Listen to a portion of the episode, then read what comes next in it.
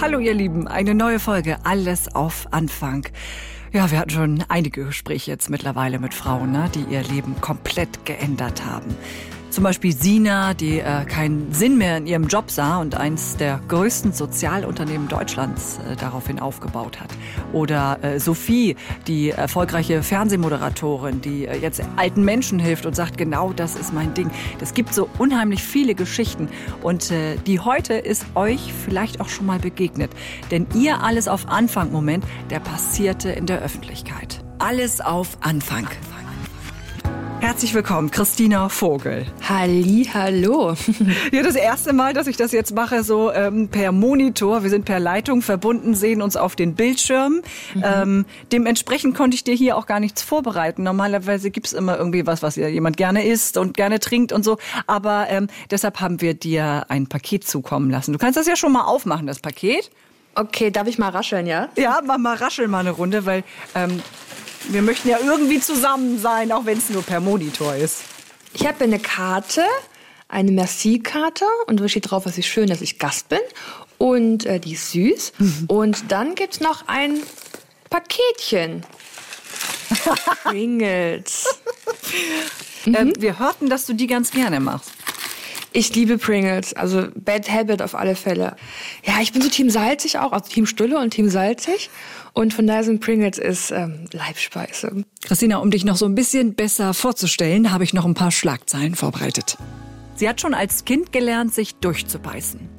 Sie ordnete alles dem Sport unter. Keine Konzerte, kaum Familienfeiern oder Partys. Sie ist die erfolgreichste Bahnradfahrerin aller Zeiten. Elf WM-Titel, Olympiagold in London 2012 und vier Jahre später in Rio, da setzte sie noch eins drauf. Christina Vogel ist weit vorne, aber jetzt kommt die Brite. Kann sie ausgleichen? Super. Christina, fahr, fahr, fahr zu Gold. Auf in die letzte Runde und dann nochmal reinfallen lassen. Jetzt kommt rechts außen die Britin, gleicht ist das knapp. Ihre Beine waren ihr Kapital und jetzt sitzt sie im Rollstuhl. Sie sagt, Vorbild zu sein ist für mich keine Last, sondern eine Aufgabe. Du hast nach dem Unfall, ähm, der dich ja von der Brust abwärts gelähmt hat, ähm, bei der Pressekonferenz im Unfallkrankenhaus gesagt, ich fühle mich zum ersten Mal frei. Und ganz ehrlich, das ging mir nicht aus dem Kopf. Ich habe die ganze Zeit überlegt, was meint sie damit und warum hat sie das gesagt? Man denkt ja, ich mache da Leistungssport und bin sehr, sehr erfolgreich und dann sitze ich querschnitt im Rollstuhl, dass ich dann irgendwie, wie sagt man so salopp, albeistisch, an den Rollstuhl gefesselt bin. Was eigentlich bescheuert ist, weil der Rollstuhl gibt befreit und dann würde ich auf dem Boden rumrobben. Also mhm. bin ich schneller im Rollstuhl, darum sagt man das nicht. Mhm. Aber die Weltmeisterschaft 2018 war für mich mental die allerschlimmste. Ich habe da einen Rekord aufgestellt, bin damit die weltbeste, äh, erfolgreichste Bahnradsportlerin geworden. Und also mit dem Elite-WM-Titel 10 und 11. Und mental war ich ein Wrack. Ich war so gefangen in dem, in dem Hamsterrad. Ich habe geglaubt zu müssen. Und ich habe eine Zeit gehabt, wo ich die Erfolge nicht, nicht für mich errungen habe, weil mir es Spaß gemacht hat und weil ich es gut konnte und weil es mich total ausgefüllt hat, sondern eigentlich nur, damit ich der Welt beweise, okay, ich habe meinen Job gemacht. Mhm. So, weil man es einfach von mir erwartet hat, Gold zu gewinnen. Und man hat auch gemerkt, dass man mir für, also für Gold nicht mal so gratuliert hat wie bei der ersten Goldmedaille, dass es quasi klar war, dass ich gewinne, dass ich gewinnen muss, weil es fürs Team wichtig ist, weil es für Nationen wichtig ist. Und das war am Ende so ein großer Druck auf meinen Schultern, dass ich da hab nicht ausbrechen können. Also es war so in der ersten Sekunde bist du übers Ziel gefahren, hast dich gefreut, ja geil. Und in der nächsten Sekunde war es sofort, oh, zum Glück habe ich das geschafft. Anstelle von, ey geil, ich bin wieder ja. gerade eine Goldmedaille. Mhm. Und ich, ich habe den Unfall einfach auch gebraucht, um aus diesem, dieser Spirale auszubrechen und wieder festzustellen, dass es total blöd war, weil ich das Geilste gemacht habe, was für mich, also für mich das Geilste auf der ganzen Welt. Natürlich muss man arbeiten, ne? aber ich war kacknormal erfolgreich, scheiße nochmal erfolgreich. Mhm. Und Wahnsinnig ich habe das nicht, nicht, nicht genossen dann zum Ende hin. Genau, und im Unfall weiß ich wieder, dass es blöd war und probiere das Leben jetzt einfach doch mehr zu genießen, als ich es damals habe. Mhm, ganz anders anzugehen auch, ne? Ähm, ich würde sagen, wir fangen trotzdem mal von vorne an. Du bist ja mit noch nicht mal einem Jahr ähm, als Russlanddeutsche mit deiner Mama und deiner Oma nach Deutschland gekommen. Wie war so deine Kindheit, so mit Mama und Oma und drei Geschwistern aufzuwachsen? Ich meine, ich kam 1991 als Deutsche, durften wieder nach Deutschland kommen. Was das heißt, ist, glaube ich, klar. Wir haben bei nichts angefangen, also bei gar nichts. Mhm. Wenn man die Zelte abbrechen muss, zurück in die Heimat geht, dann fängt man bei Null an. Also bei gar nichts. Aber gleichzeitig bin ich total behütet aufgewachsen. Ich habe alles gehabt, was ich, was ich wollte, was ich gebraucht habe. Ganz viel Liebe und Freiheit. Habe aber auch von vornherein gelernt, dass man arbeiten muss. Also dass ich habe auch als Kind meinen Beitrag in der Familie zu leisten, ähm, dass ich mit anpacken muss, dass ich mithelfen muss. Von daher, ich musste immer anpacken, ich musste immer mitmachen. Aber ich hatte den ganzen Tag für mich frei. Also ich wusste, ich muss meine Arbeit machen, mhm. kann aber dann für mich völlige Freiheiten genießen. Und ähm, so habe ich halt von, von der, also vom Kindesalter einfach schon gelernt, dass Verantwortung dazugehört. Ich muss meinen Beitrag leisten. Und dann passierte etwas, das Christinas Leben nachhaltig prägen sollte. Als sie in der vierten Klasse war, sah sie so ein Plakat mit Werbung für den Radsport. Ja, und sie ging einfach mal zum Probetraining. Und knapp 18 Jahre später ist sie die erfolgreichste Bahnradfahrerin der Welt. Was für eine Karriere. Bahnradfahren war dann genau dein Ding. Du hattest deinen Sport, irgendwie auch deine Leidenschaft gefunden und hast natürlich auch wahnsinnig viel dafür getan. Und dazu gehörte eben auch, dass du schon mit 14 von zu Hause ausgezogen bist, um da auf ein Sportinternat zu gehen. Wie war das für dich? Ja, verrückt mit 14 ausziehen. Gell? Ja. Also äh, für mich war das so, ja, große Welt, ich komme und ich will das und ich ähm, will gucken, wo mein, wo mein Weg dahin geht. Zeitgleich war es für Mama hart, weil die Erstgeborene zieht mit 14 aus. Mhm. Ich kann mich noch Momente erinnern, dass ich am Parkplatz stand und Mama mir meinen Zeug so rausgegeben hat aus dem Auto, ich es dann in meinem Zimmer einladen konnte und dann fing sie an zu weinen mit so ein paar Tränen. Ich dachte nur, oh Mama, ey, ist jetzt echt peinlich. So. ein paar Jahre später denkt man so, okay, ist gut, wenn man die, meine Tränen verdrückt, wenn die Große auszieht mit ja. 14, gell? Damals war ich so, oh Mama, jetzt lass mich doch mal los hier. Was ist denn jetzt los mit dir, gell?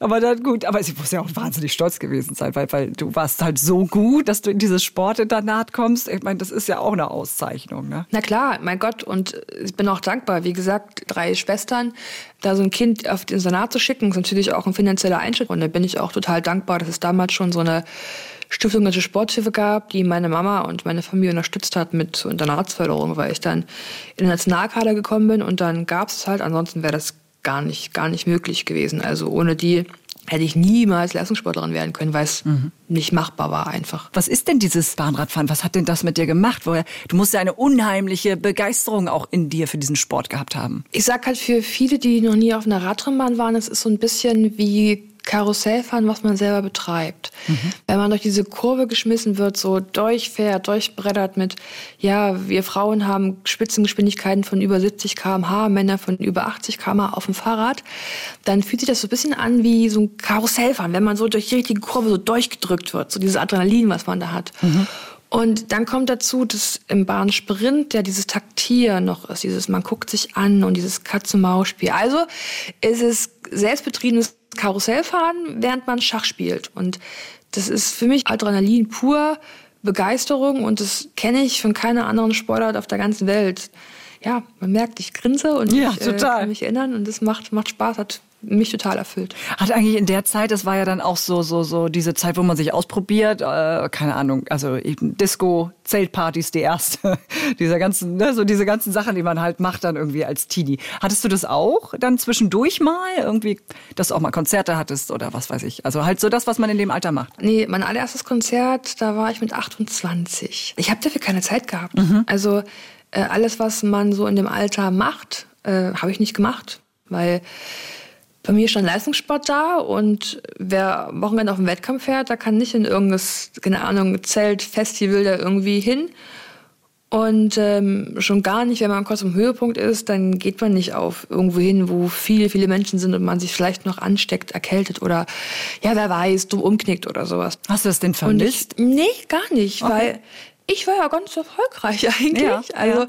mit dem, was ich gemacht habe, es hat mir total Spaß gemacht. Klar, in dem Juniorenalter war man ne, kamen noch nicht so die großen Events wie Olympia und Co. und so, aber ähm, es hat mir trotzdem Spaß gemacht und ich habe festgestellt, dass wenn ich investiere, dass ich da erfolgreich bin und dann noch mehr Spaß haben kann. Und Siegen macht auch Spaß und mhm. von daher war ich dann dabei und habe das nie, nie vermisst irgendwie. Ähm, und ich habe auch nie das Gefühl gehabt, dass ich jetzt was verpasse. Die einen haben das gemacht und ich bin dafür durch die Welt gefahren und habe Goldmedaillen gewonnen. Also ist auch okay.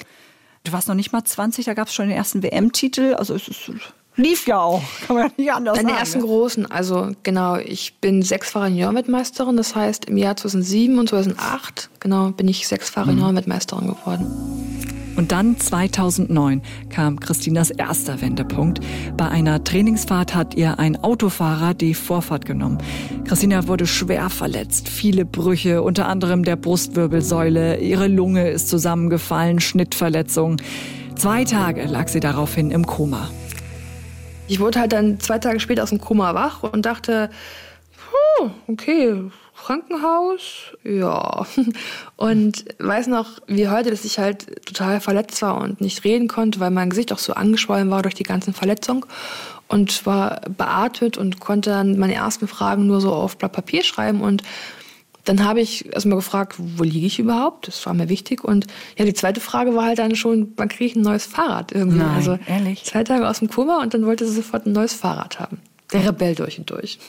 Der 20. Mai 2009 war der Unfall und acht Monate später war ich dann bei der Bahnrad-Weltmeisterschaft in Kopenhagen und es war die erfolgreichste, ja, die Platzierung, die ich erreicht habe, war die erfolgreichste seit über 20 Jahren von der deutschen Bahnradsportlerin. Also äh, geht nicht, gibt's nicht. Das ist, aber das finde ich echt irre, weil du, äh, du musst ja wahnsinnige Schmerzen gehabt haben bei dem, was du gerade erzählt hast, was du da alles an Verletzungen Natürlich. bekommen hast. Ne? Äh, und du musst ja über diese Schmerzgrenze hinausgegangen sein, um so schnell wieder fit zu sein, oder? Ja, es ist vielleicht auch, warum man so erzählt, wo ich halt herkomme, dass ich halt gelernt habe, dass ich für Dinge, die ich möchte, investieren muss, weil im Leben wird einem nichts geschenkt. Und von daher wusste ich, ich will, ich will weiter, ich will weiter diesen Sport machen, ich habe da Träume. Niemand darf darüber entscheiden, was ich irgendwie machen möchte. Und von daher war klar, es gibt nur eine Richtung und ich muss halt hin, so, ne? As to the grass. Also ich muss es machen, ich muss da hin und ich will das einfach auch. Und äh, von daher hat man so alles wieder untergeordnet, das gemacht, äh, hat viel Kraft, Energie gekostet und ähm, klingt so leicht und rosig, war es nicht. Nee, deshalb, das glaube ich dir. Ja, war es nicht, aber ähm, ich wollte das und habe das gemacht und äh, bin halt ganz, ganz, ganz stolz, also ganz, ganz stolz, dass das Schicksal da so gut mit mir gemeint hat. Woher nimmst du diese Kraft? Nee, erstmal klar, gelernt von, von, von Pike auf, dass man was machen muss. Darum ist, glaube ich, auch dieser Russland-Deutsche, wir haben bei Null angefangen, Aspekt, den darf man, glaube ich, auch nicht vergessen, dass ich ja von, wie gesagt, gelernt habe, dass man was arbeiten muss und im Leben gibt's halt keinen Fahrstuhl. Also das habe ich von, von Anfang an lernen müssen, einfach auch. Und dann, ich weiß auch nicht, ich habe so von immer schon so ein großes Urvertrauen, dass, dass sich alles schon richten wird. Das wenn ich halt arbeite, mhm. das möchte, fleißig bin, dass das einfach schon sich zu alles am Ende sich irgendwie zum Guten wenden wird. Das muss doch dann auch, nachdem du so hart gearbeitet hast, um wieder Bahnradfahrerin sein zu dürfen, wenn man dann da steht mit einer Goldmedaille in der Hand, nachdem man diesen Unfall hatte, den man selbst nicht verursacht ja. hat, das muss doch ein Wahnsinnsgefühl sein, oder? Natürlich, also 2009 war der Unfall und 2012 bin ich das erste Mal Olympiasiegerin geworden mit der Miriam Welde damals zusammen. Also er ist schon fett. Ja, das glaube ich. Ja. Ich kriege allein bei dem Gedanken kriege ich das auch so. Das ist so abgefahren, ehrlich. Wir haben ja, ja auch gerade cool. schon äh, über Rio äh, gesprochen, über die äh, nächste Goldmedaille da. Sind dann aber auch schnell darauf gekommen, dass du einen unheimlichen Erfolgsdruck äh, gespürt hast und so ein bisschen, wie hast du mal gesagt, du bist so ein bisschen Pessimist, was den Sport angeht, oder? Ja, äh, es ist total witzig. Äh, meine Teampartnerin, die Miriam Welte, mit der ich Olympiasieger geworden bin, die ist so totaler Optimist, totaler Optimist und ich bin eher so ein sagen wir mal, pessimistischer Realist, so, mhm. wenn man das sagen möchte, weiß nicht. Und es war immer so krass, weil sie so, la, la, la, la, la, la, ist alles toll, die Welt ist schön. Ich so, oh, Mann, Welte, Alter, wir müssen erst mal durch und dann gucken wir halt mal so, ne? äh, vielleicht war das du mit so, deinem ganzen Erfolg, weißt du? Ja, ich weiß auch nicht. Ähm, vielleicht war es einfach dieses Grundgefühl, dass man mir das irgendwie wegnehmen kann, wenn ich da nicht hart genug arbeite und vielleicht auch nicht glaubt, dass es dann doch so, so gut ist.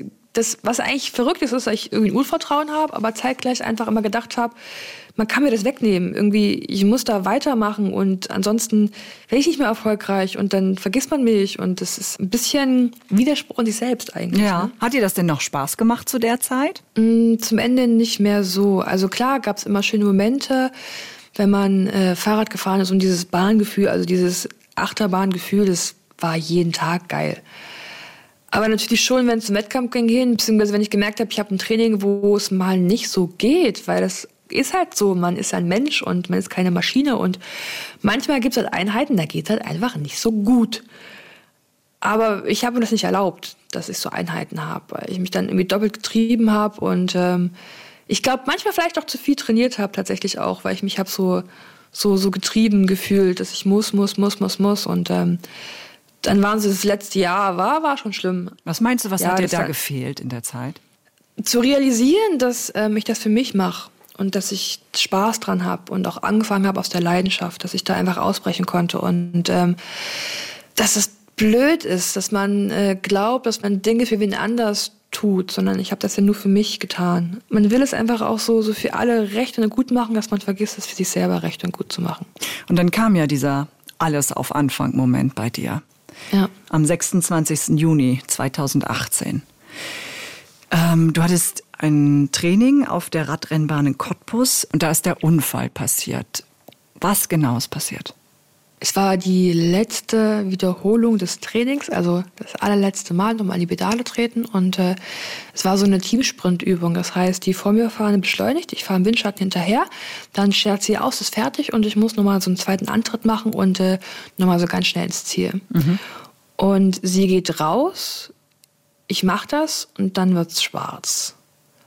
Und dann weiß ich noch, dass ich dann liegend auf der Rate mal wach werde und dachte, okay, das hier, das ist wirklich ernst. Solange du bei dir bist, konzentriere dich, atme, atme. Weil ich dachte, okay, der Unfall, also hier ist irgendwas nicht richtig. Mhm. Und so wie ich habe die Unfallhelfer angerannt kommen sehen, wusste ich, es ist wirklich was Schlimmes passiert. Und ich musste nur sagen, wer anzurufen ist, wo was ist, wo ist meine Krankenversicherungskarte, was muss gemacht werden. Also ich musste allen noch das sagen, bevor ich irgendwie vielleicht Ohnmacht fall, irgendwie. Also ich muss das noch machen. Und dann war ich dann so dabei in diesem Tunnel, ich muss, Achtung, ich muss bei mir bleiben, ich muss dabei sein und heul nicht rum wie ein Mädchen. Die Feministin in mir prügelt mich dafür. ja, bescheuert, ne? Also ich meine, wenn man total bescheuert, ja, ja, ja, liegt dann da und bin gebrochen eigentlich und denke mir so, heul bloß nicht rum. Und dann weiß ich noch, dass ich auf einmal so extrem Druck verspürt habe, als ich so gemerkt habe, irgendwie bin ich gefesselt im Körper und ich musste irgendwie ausbrechen. Und das, was wir Radsportler so, so machen, wenn wir so vom Fahrrad steigen, ist dann den Helm absetzen und die Schuhe ausziehen. Aber jeder Schuh hat ja so ein eigenes System, weil der so ganz eng und angepasst sind, dass diese Kraftübertragung so super aus die Pedale geht und halt eben ins schnelle Fahrrad fahren. Und mhm. ich habe halt dann erklärt, wie so mein Schuh zu öffnen ist und war noch gar nicht fertig und sah auf einmal, wie die Schuhe so in den Händen meines Unfallhelfers von mir weggingen. Und ich dachte dann, warte mal ganz kurz, ich habe gar nicht gemerkt, dass da mit Füßen ist. Und da wusste ich, okay, das mit Laufen, das ist nichts mehr. Das dann zu den Menschen, die mir um mich rumstanden, gesagt, du, laufen kann ich nicht mehr. Und dann war es immer so, ja, nee, nee, nee, warte mal ab, äh, vielleicht irgendwas Neurologisches nur und äh, kommt das Krankenhaus erstmal und Co. Und dann schauen wir mal, so schlimm ist es gar nicht. Guck mal, du täusche ich gerade. Aber für mich war klar, nö, laufen ist nicht mehr. Und war dann ein Riesenakt, mich von Cottbus nach äh, Berlin zu fliegen, weil meine Lunge sehr, sehr viel mitbekommen hat. Also meine Lunge war sehr kollidiert und ich war eigentlich nicht flugfähig, aber irgendwie hat man es dann doch geschafft, zu den ganzen anderen Verletzungen, die ich auch hatte. Du bist ja mit und, was, wie viel kmh auf einen anderen raufgefahren? Ne? über 60 kmh. Über 60, genau. ja, okay. Genau, also da stand jemand, den ich nicht sehen konnte. Mhm. Es gibt so ungeschriebene Regeln auf der Radrennbahn dass wenn Trainingsverkehr ist und schnell gefahren wird, dass man langsam quasi oben fährt und so ausfährt mhm. und unten halt eben schnell fährt, weil man so schnell ist, in einer so aerodynamischen Haltung ist und man nicht 100 Meter vor einem gucken kann, was da passiert, weil man halt begrenzt sieht nur in dieser Kurve, ne? Und ähm, deswegen steht man da nicht. Und derjenige, welche stand aber da und ich konnte nicht sehen, bin halt mit 60 km reingeknallt. Und ich weiß noch, dass ich ja dann zwei Tage später im Krankenhaus ähm, in Berlin wach werde, im Unfallkrankenhaus in also Berlin. Also als du hingeflogen wurdest, warst du schon äh, bewusstlos dann? Ja, doch, doch, ich war da. Ich kann mich an ein paar Momente einfach erinnern, aber mhm. ganz, ganz wenig, also ganz mhm. wenig. Und werd wach und dann war die Frage natürlich, kann ich laufen oder kann ich nicht laufen? Also sofort die Augen auf und dann war, sag mal, habe ich recht oder habe ich Unrecht gehabt? Und dann hat man mir erzählt, Diagnose Querschnittslähmung vom fünften Brustwirbel ab äh, gelähmt. Aber die Lähmungshöhe ist gut, dass ich werde irgendwann mal selbstständig leben können, wenn ich daran arbeite. Man hat mir damals auch gleich gesagt, ich muss jetzt ungefähr damit rechnen, sechs bis zwölf Monate im Krankenhaus sein zu müssen. Und dann lief mir so eine Träne rüber, über, über, die, ne, über das Wänkchen und ich dachte, okay, das ist es jetzt also. Und habe dann gesagt, macht euch keine Sorgen, ich schaffe das schon. In sechs Monaten bin ich hier raus. Also Kampfansage von, von Stunde Null. Du, du erzählst das jetzt so leicht, aber also die Bestätigung für das, was du schon geahnt hast, zu bekommen, pff, mir kommen schon beim Gedanken die Tränen, weißt du? Also das ist doch so unheimlich hart für eine junge Frau, die äh, mit ihren Beinen arbeitet, die diese Geschwindigkeit braucht. Das kann man doch nicht einfach so abschütteln. Vielleicht war einfach auch dann die Verarbeitungszeit in diesen zwei Tagen, in dem ich künstlichen Koma lag, zu realisieren, ist nicht mehr. Jetzt gucken wir, was jetzt passiert. Aber manchmal ist ein Unfall einfach auch nur ein Job, der gemacht werden muss. So. Ich will ja trotzdem wieder zurück ins Leben und ähm, ich habe Bock auf Lachen auf Spaß und ich habe verdammt nochmal keinen Bock, dass es mir schlecht geht. Und von daher war es einfach so, gut, da ist die Richtung und vielleicht auch das Leistungssportler-DNA-Ding, Ziel, Ziel und da müssen wir hin, so schnell wie es geht, weil Zeit ist Geld und Zeit sind Erfolge. Aber ehrlicherweise war es natürlich alles andere als leicht und vor allem auch die ersten zwei Wochen. Ich habe da wirklich ums Leben gekämpft. Also stand die ersten zwei Wochen eigentlich 50-50, schaffe ich das jetzt hier oder schaffe ich das nicht? Mhm gar nicht drumherum von wegen, werde ich mal, äh, wie selbstständig werde ich mal leben können oder was werde ich mal machen können, sondern es war eher, schaffe ich das oder schaffe ich das nicht? Und es war mit Abstand der härteste Kampf in meinem ganzen Leben, den ich da habe durchkämpfen müssen. Und ich bin total dankbar, dass auch meine Familie da bei mir war, auch Frau Michael. Ähm, die haben da 24-7 in meinem Krankenhausbett gesessen, fast die ersten drei Wochen, dass ich fast nicht alleine war, ein, zwei Stunden immer nur. Die haben sich mit Schlaf und Duschen quasi immer abgewechselt und so konnte mhm. ich halt meine Schmerzen einfach auch teilen und hatte da jemand, der bei mir sitzt, so einfach nur bei mir sitzen. Die ersten Tage konnte man mich gar nicht anfassen, weil ich so Schmerzen gehabt habe, dass dieses Berührung auf der Haut mich so über, das war so, das war zu viel, einfach. Ich konnte das nicht kanalisieren. Das war Überreizung einfach, dass man mich nicht anfassen konnte, so tatsächlich. Und das ist halt schlimm. Mein Lebensgefährte sitzt da mir und will mir die Hand halten und mich streichen und ich sag, kann ich nicht. Nee, mach, mach nicht. Fass mich nicht an. Also wenn ich da mir vorstelle, ich Nein. liege da und habe diese Diagnose, ich glaube, ich würde versuchen, irgendwas zusammenzuschlagen. Gar nicht. Also ich war weder wütend für die, die Unfallverursacher, die was dafür, ich konnte ja nichts dafür, aber es gibt welche, die können was dafür. Da war ich nie sauer, weil was, was macht ein Wut? Das bringt dir nichts. Also es bringt dir nicht, solche Fragen zu stellen, diese Gefühle zu fühlen. Die halten dich nur fest. Und vielleicht ist einfach auch die Stärke und die Härte, die ich mit meinem ersten Unfall bekommen habe. Ich glaube, dass jeder das so in sich trägt und wir mit den Aufgaben, die wir haben, einfach auch wachsen. Man wächst da nach und nach mit und äh, man glaubt, man kann es sich schaffen und fängt einfach auch an. Man muss, man muss manchmal auch bei irgendwas anfangen. Und dann festzustellen, ich bin doch stärker, als ich das denke. Und so war das im Prinzip auch, dass ich halt wusste, okay, mir geht's gerade richtig schlecht und ich will das nicht. Also ich will nicht, dass es mir schlecht geht, verdammt nochmal. Ich habe Bock auf Leben und ich liebe Lachen und ich muss was dafür tun. Ja, du bist hart mit dir ins Gericht gegangen, würde ich fast sagen. Also du hast in dir eine solche Kraft gehabt, dass du gesagt hast, so, ich gebe mich damit nicht zufrieden. Du bist in die Reha. Wie kann man sich das vorstellen? In, in welchem, wie bist du in die Reha gegangen? Also wie weit warst du da? Also ich habe Monate gebraucht, bis ich das erste Mal im Rollstuhl sitzen durfte überhaupt. Fast drei Monate waren es eigentlich, bis ich überhaupt so weit war, dass ich sitzen durfte, dass mein Körper das konnte. Also okay. hat, hat lange gedauert. Also die ganze Zeit vorher lagst du äh, praktisch in diesem lag, Krankenhausbett. Ich lag im Bett und durfte mich nicht bewegen, nicht aufstehen. So viel Zeit nachzudenken. Und das war, das war schlimm. Das, das war wirklich eine harte Zeit. Das war eine harte Zeit. Da wusste ich auch, äh, einen Tag bevor man mich zum ersten Mal in den Rollstuhl gesetzt hat, wenn ich jetzt nicht was mache, ich muss was zerschlagen.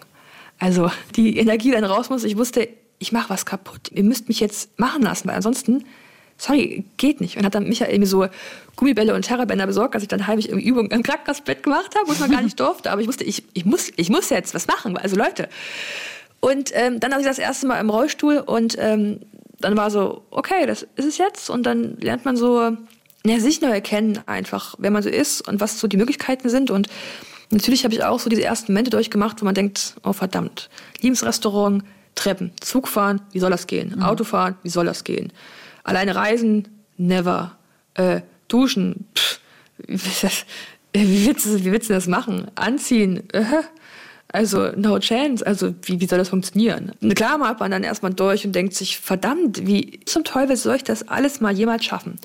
Und dann weiß ich noch einen Moment, da habe ich gegoogelt und habe einen gefunden, der fährt, Achtung, im Rollstuhl Monster Halfpipe. Der fährt eine 8 Meter große Halfpipe runter, macht Luft einen Salto, fliegt da über so drei, vier Monster Trucks, landet und wie gesagt, sitzt im Rollstuhl.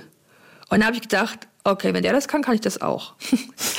okay, Monster Halfpipe fahren vielleicht nicht, aber dann war so, ey, es geht mehr als ich denke. Also, wenn man so krass sein kann, in einem Rollstuhl einfach eine Monster Halfpipe fahren kann, ne? also wie gesagt, acht Meter hoch, mhm. ähm, dann kann das, was ich da für Probleme habe, das ist ja das Geringste eigentlich dann. Ja, und so, so kommt man dann so vor. Also vielleicht braucht man manchmal doch so Role Models irgendwie auch. Das wollte ich nämlich gerade sagen. Ich glaube auch, dass man manchmal Menschen braucht, an denen man sich festhalten kann, die halt schon weiter sind als man selbst, oder? Ja, und das ist auch der Grund, warum ich gesagt habe, ich gehe zurück in die Öffentlichkeit. Weil ich natürlich festgestellt habe, dass viele mir das nicht glauben und sich die Welt natürlich extrem Sorgen macht, auch wie es mir geht. Und ähm, ich dann einfach auch zeigen wollte, es tut mir leid, dass ich euch so Kummer gemacht habe, aber das bin ich. Mir geht's gut. Ich ich bin immer noch ich, nur anders. Und dann dabei festgestellt ist halt, wie ich denn die Reha gemacht habe und auch das Echo auf die Pressekonferenz, die ich damals da gehalten habe, dass ich voll viele Menschen irgendwie mitnehmen kann, dass äh, ich die schaffe zu motivieren und so ganz, ganz tief zu berühren irgendwie auch. Man braucht halt Menschen, zu denen man aufgucken kann, sich halten kann und größer wird, weil es gibt immer jemanden noch krasseren, als man denkt, dass man krass ist. Ne? Und es ist manchmal sehr, sehr hart, das so zu machen, weil die Welt auch echt nicht gerecht ist für Menschen, die in der Öffentlichkeit stehen, aber dann trotzdem immer so toll ist, wenn man dann einfach auch so tolles Feedback kriegt und dann Menschen hat und äh, so eins der prägendsten Momente auch, da war ich das allererste Mal im Restaurant essen mit meiner ältesten Schwester und meinem Lebensgefährten und da kam eine Dame auf mich zu, die mir sagte, dass sie das zweite Mal Brustkrebs hat. Sie weiß, sie schafft das, weil ich das auch schaffe. Und es war so, wow, für so eine Momente mache ich das. War das dann auch der Antrieb damals, diese Pressekonferenz zu geben? Weil es war ja erstmal eine Nachrichtensperre nach deinem Unfall. War das dann deine Intention, also äh, zu zeigen, hier bin ich und guckt, man kann das schaffen, dass du dich an die Presse gewandt hast und ja auch gesagt hast, dass du auf einmal frei bist. Darüber haben wir ja vorhin gesprochen. Es war so ein Zurückgeben an die Menschen, die sich Sorgen um mich gemacht haben, denen zu zeigen, das bin ich und mir geht's gut und ich habe die Zeit gebraucht, um zu realisieren, wer ich sein will, wer ich auch bin. Das finde ich da quasi immer noch raus. Hm. Aber auch zu zeigen, dass ich das schon schaffe, dass man sich keine Sorgen um mich machen muss. Deswegen war einfach auch der Punkt, okay, ich mache diese Pressekonferenz und oh, hatte ich so Angst, dass da einfach niemand kommt, ne? Dass ich so einen riesen Tamtam mache zu einer Pressekonferenz und dann sitzt da niemand da. Aber es waren genug da, vor allem.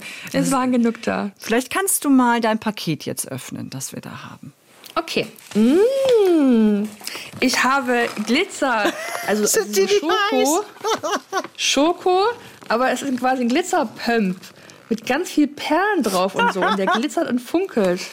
Das ist ja nicht kitschig. Ach, kann man ja nicht kann man sowas essen? Nee, das kann man nicht essen. Klar oder? kannst du das essen. Das ist Schokolade. Ist Schokolade, aber es ist ein geiler Pump. Also es ist ein High Heel. Das ist ja geil.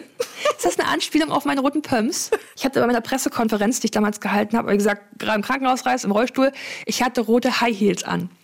Weil ich dachte, ja, so what, ne? Also High Heels muss sein, oder? Ach, geil.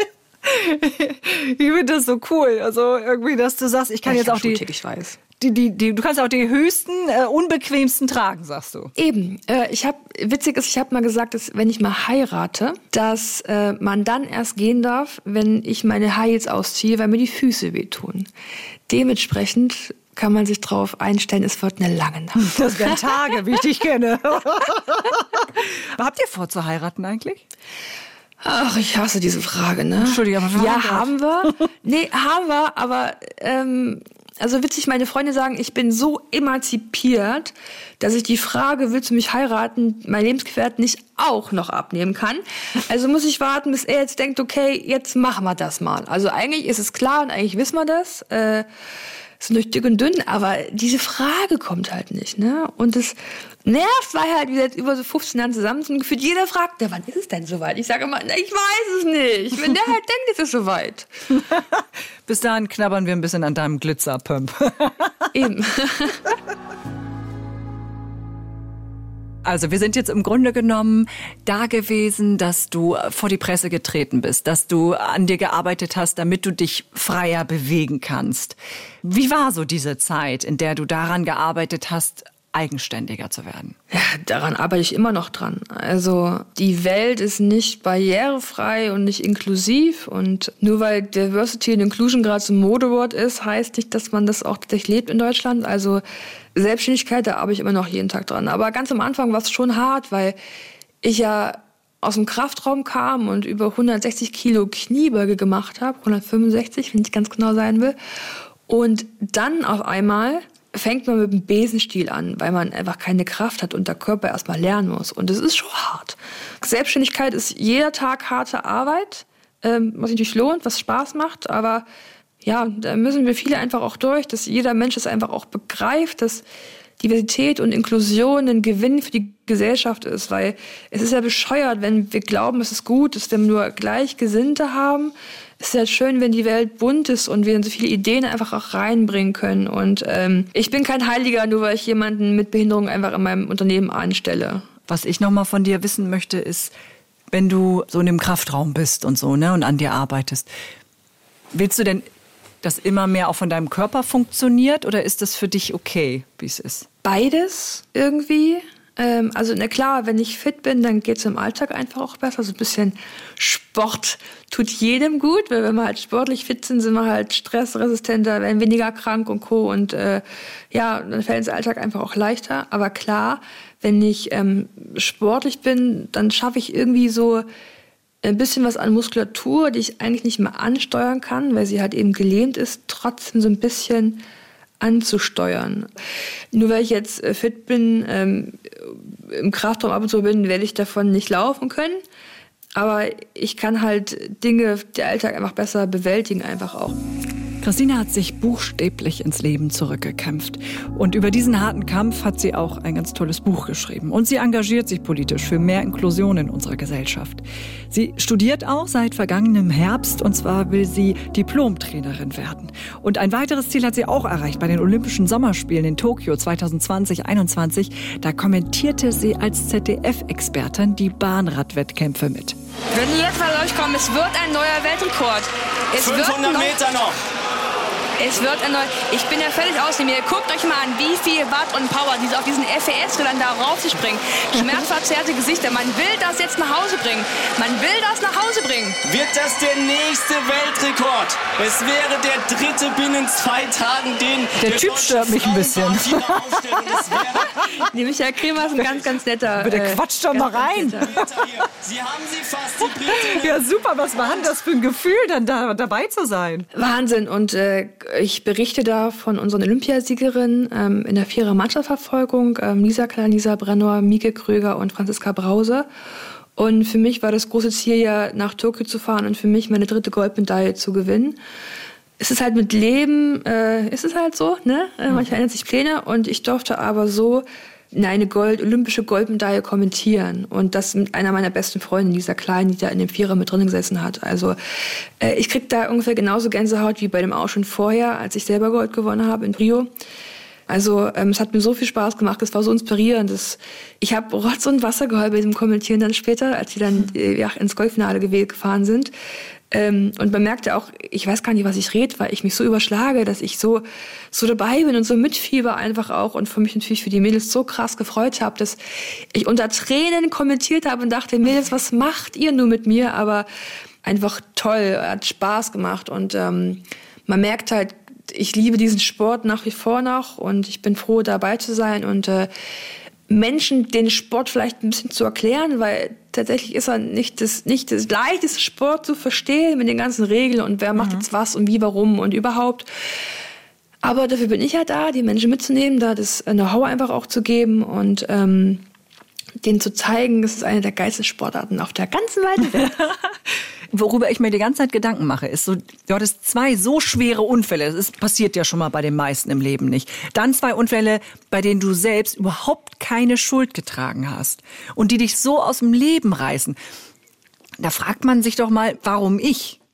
Es sind vielleicht Lehren auch ähm, vom ersten Unfall. Und man hat ja immer vor Dingen Angst, die man nicht kennt, die ja so groß und unüberwindbar erscheinen. Aber Ich glaube, dass der erste Unfall mir geholfen hat, den zweiten so doll zu verarbeiten, weil ich danach mit einer Traumatologen auch gearbeitet hatte nach dem ersten Unfall und äh, die mir beigebracht hat oder mich hat ja wissen lassen irgendwie, dass so Fragen, warum ich, warum war ich zu dieser Zeit an diesem Ort, auf diese Fragen gibt es einfach keine Antwort. Also die halt die halten mich in hier und jetzt fest und ähm, schaffen das, dass ich nicht weiterkomme, dass ich irgendwie in dieser Abwärtsspirale einfach auch bleibe. Also habe ich gelernt, mich das einfach nicht, mich das einfach nicht zu fragen.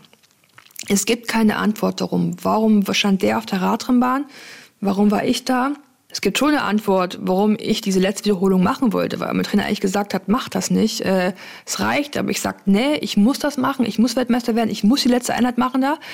Ähm, darauf gibt es eine Antwort quasi, aber ansonsten gibt's halt, man, es gibt keine richtige Antwort auf diese Frage, also stellt man die Frage einfach nicht. Punkt. Mhm, mh. Und klar, manchmal schwierig, manchmal leichter, aber ich habe es gelernt, so für mich zu verarbeiten und ähm, kann diese Kraft, diese Fragen kosten, einfach daran nehmen, weiterzukommen und ähm, das für mich zu verarbeiten und für mich Lösungen zu finden, wie ich an meiner Situation einfach auch arbeiten kann und das Beste und Tollste daraus machen kann. Hast du irgendwie sowas, wo du sagst, ähm, das habe ich echt gelernt daraus? Ja, ein paar mehr Sachen vielleicht auch tatsächlich. Also ich habe halt gelernt, dass dir niemand sagen kann, was für dich richtig ist. Dass nur unser Geist, unser, unser Limit ist irgendwie. Ne? Also ich lasse mir nicht sagen, was ich im Rollstuhl zu tun habe und nicht zu tun habe. Wenn ich Bock auf Fallschirmspringen habe, dann mache ich das, habe ich gemacht. Es kann ja keiner sagen, was für dich richtig ist und was nicht. Das kannst nur du für dich entscheiden. Und ich habe gelernt, dass wir klar vor manch unüberwindbarer Sache scheinen, die am Anfang immer so, so Angst haben und ähm, glauben, wir können das nicht. Aber man muss irgendwo anfangen. Und wenn man irgendwo anfängt, dann probiert man sich da durch und schafft vielleicht beim ersten, zweiten Mal nicht, aber man schafft das schon. Und ist, dann ist diese unüberwindbare Sache gar nicht mehr so groß. Ja, also mit ein bisschen Selbstvertrauen, Urvertrauen und äh, harter Arbeit passiert im Leben schon alles irgendwie. Also es regelt sich schon alles, wenn man, wenn man dran glaubt und das, das macht. Und das will ich einfach auch. Und es ist vielleicht meine Religion. Christina, vielen, vielen Dank für dieses Gespräch. Trotzdem wird uns nur über den Monitor So ist es halt. Ja, echt, aber, aber das war echt toll mit dir. Vielen Dank, dass du da so viele Einblicke gegeben hast und so viel Energie hast, die du sogar noch teilen kannst. Dankeschön. Toll. Fühlt euch ganz doll gedrückt und geherzt, so äh, durch, ne, durch, durch die Kopfhörer, Musikbox, wie auch immer so. Ich hoffe, euch hat die Folge gefallen und ihr habt auch von Christina ein bisschen was mitnehmen können. Also diese Power, die die hat und, und wie sie nach so einer Diagnose, wirklich, wenn man sich das für sich selbst vorstellt, was das mit einem machen muss, ähm, so hochgekämpft hat. Ich fand das wirklich schwer beeindruckend. Vielleicht wollt ihr auch was loswerden zu dieser Folge. Dann könnt ihr das natürlich jederzeit machen über die sozialen Medien, also über meine Accounts bei LinkedIn oder Instagram oder ihr schreibt eine Mail. Alles auf Anfang at ndr.de. Und nächste Woche Donnerstag hören wir uns auch schon wieder, wenn ihr möchtet, natürlich hier in der ARD Audiothek. Ja, an euch vielen Dank fürs Zuhören. Ganz liebe Grüße an dieser Stelle. Fühlt euch geherzt, so hat das Christina ja auch gesagt. Und äh, ja, bis bald.